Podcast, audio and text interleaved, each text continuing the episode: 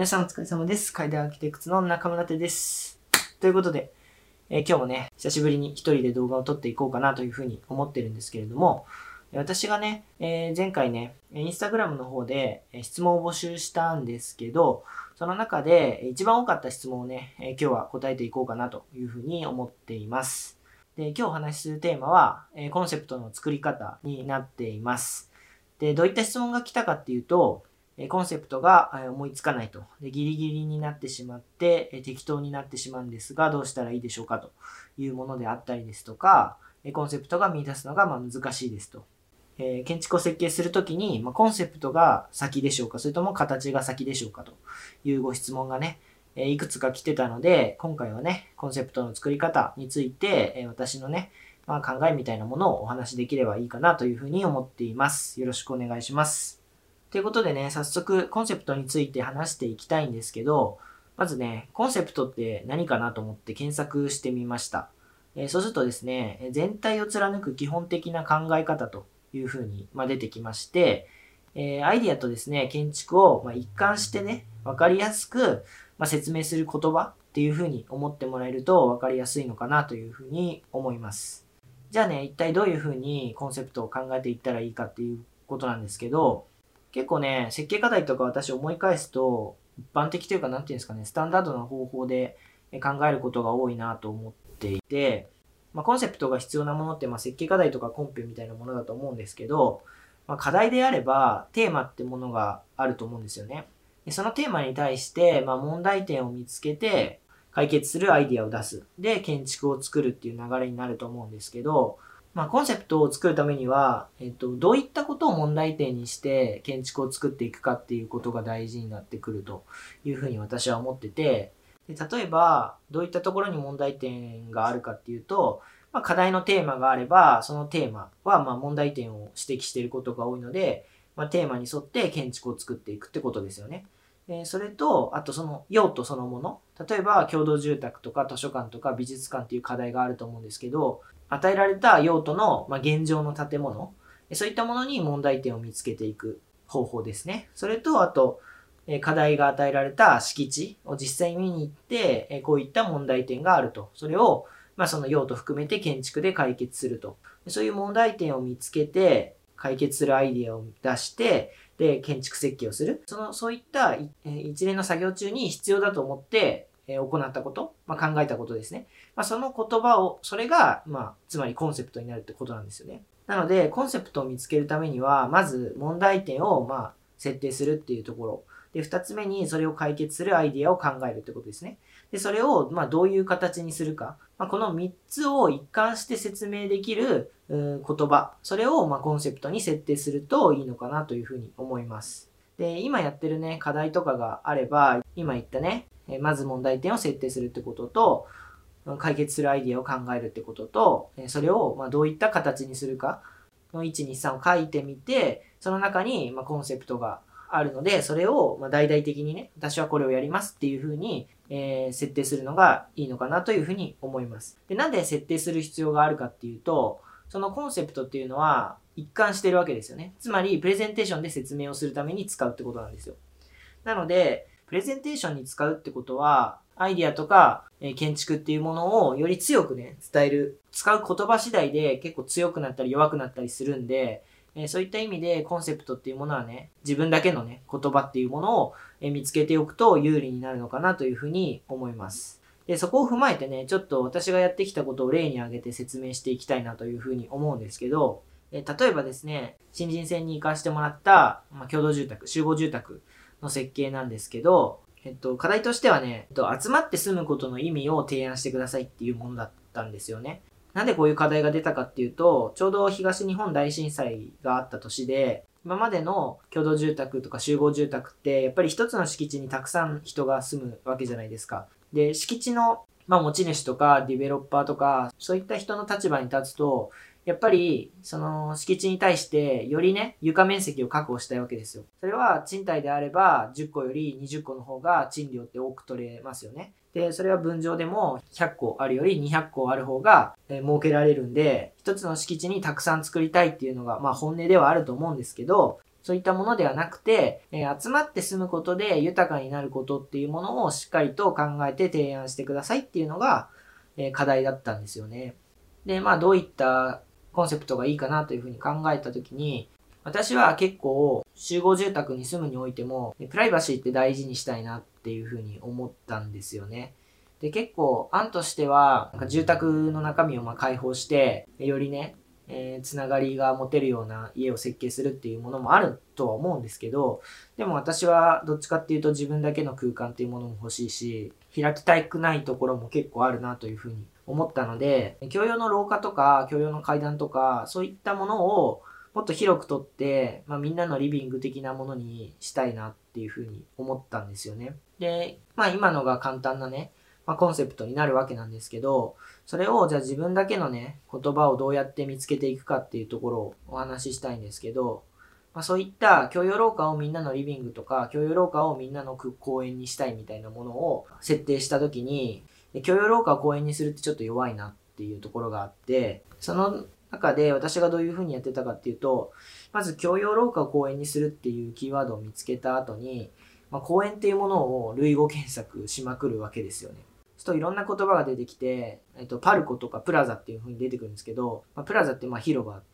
類語ですね。まあ、パルコとかなんか商業的施設のイメージあるし、ちょっと弱いなっていう。で、そういった自分がやりたいもの、やりたい建築のキーワードとかをまず見つけて、まあ、それを、まあ、類語検索どんどんしていくんですよね。で、それをどんどん深掘りして違う言葉に置き換えていって、まあ、自分だけの言葉っていうものを見つけて、それをプレゼンテーションで説明する。まあ、それはタイトルにもなったりするんですけど、そういった形で自分の言葉、自分のコンセプトを見つけていくっていうのが、ま、いいのかなというふうに私は思っています。ちょっと思い返してみて、一番公園とか広場的な意味で良かった単語が、えー、思い出したので、ちょっとお話ししたいんですけど、私の大学の先輩が使ってたんですけど、広場っていうものと同じ意味で、なんかアゴラっていう言葉を使ってたんですよね。で、これは集まって住む場所っていう意味で、まあ、まさに広場っていう意味なんですけど、まあ、ギリシャ語なんですよね。でそういうふうに、えっと、類語検索だけじゃなくて、まあ、英語とかね、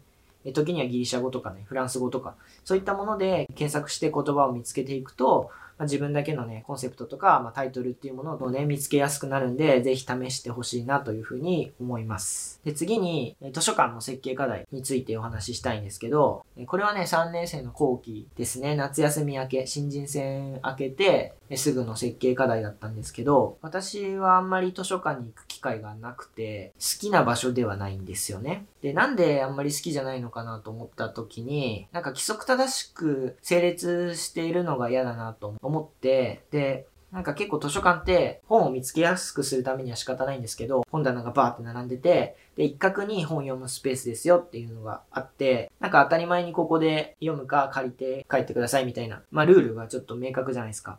それがちょっと嫌だなと思って、図書館で本を見つけて、それが、まあ、人と並んで本を読むんじゃなくて、まあ、自分だけの場所が図書館みたいなところにあって、えー、気楽に本を読めたらいいのになっていうふうに、まあ、思ったというのが、まず最初ですね。まあ、それがまあ問題点みたいなものですね。私が設定した。本を探して図書館で読むのであれば、なんか一人になって隠れて読みたいなっていうふうに思ったんですよ。で、その隠れて読みたいなって思った時に、どういったイメージが合うかなっていうふうに、まあ当時は考えてて、で、私が コンセプトにしたのは、まあ、海藻と魚みたいな関係になれないかなっていうのを、えー、書いてますね。その当時は、なんか海藻と魚の関係っていいなってって思ったんですよね。魚が自由気ままに好きな場所を見つけて、そこに佇むみたいな。えっ、ー、と、そういった海藻と魚のイメージみたいなものを、まあ、建築の形に表現していきたいなというふうに思って、え壁をね、まあ、曲げてね、まあ、あんまりぐにゃぐにゃにはしたくなかったんで、直線でこう曲げていくようなね、木田っぽい建築っていうものをまあ設計して、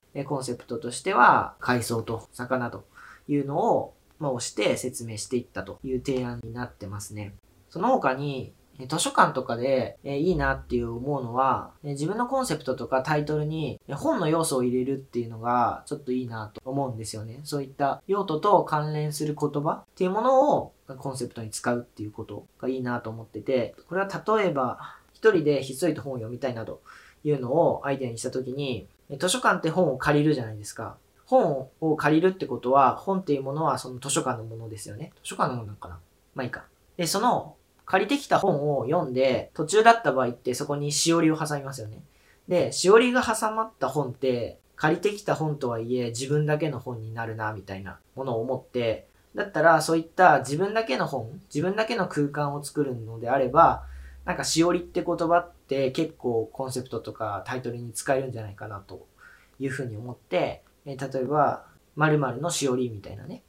タイトルにつけてっていうのもいいのかなというふうに思いましたね。で、次に最後なんですけど、以前もね、動画でお話ししたと思うんですけど、住宅のコンペ。これはね、課題が、え大きな土地の一人暮らしの家っていうことで、一人暮らしにしてはかなり大きい土地で、まあ、敷地の大きさが設定されていて、で、周りにね、その小学校とか公園とか幼稚園とかがあって、住宅とは別に、まあ、公共的なものを何か複合して設計してくださいね、みたいな、そういうことを課題として与えたいんだろうな、というふうに捉えて、えー、じゃあどういったものをね、10個と複合させて提案しようかな、というふうに、えー、考えましたね。で、そこで私が提案したのは、えまあ、劇場と、まあ、10個複合させようと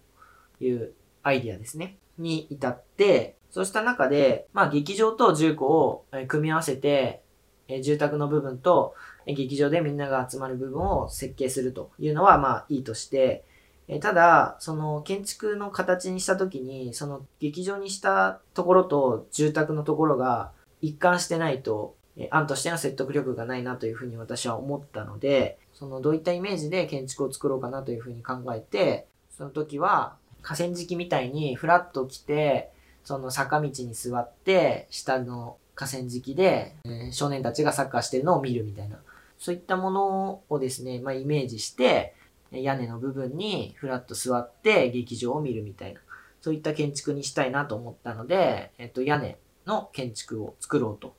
いうふうに思いました。まあ、それはイメージでコンセプトとは違うんですけど、まあ、タイトルとかコンセプトとしては、えっと、喜びっていうこの感じですね。通常の喜びとは違う漢字を使って、で、この喜びっていうものは、まあみんなで喜び合うという意味を含んでいるので、この喜びっていう言葉と、あと屋根の建築にしたっていうことが、まあわかりやすいように、まあ、喜びの三角屋根というタイトルをつけて、一貫してコンセプトにして説明をしたということをやっていました。はい。いかがだったでしょうか？わかりにくかったら申し訳ないんですけど、コンセプトのね、まあ、作り方とか、どういうふうに考えてきたかっていうのを、まあ、今日ちょっとお話ししてみました。一番最初の質問にあったように、コンセプトが先か形が先かっていうことで言えば、私は圧倒的にコンセプトを先に考えて、えー、いました。でもね、言葉としてね、頭でっかちになるんじゃなくて、その形と、えコンセプトっていうものは、まあ一貫して一つのね、提案になるので、まあそこが一番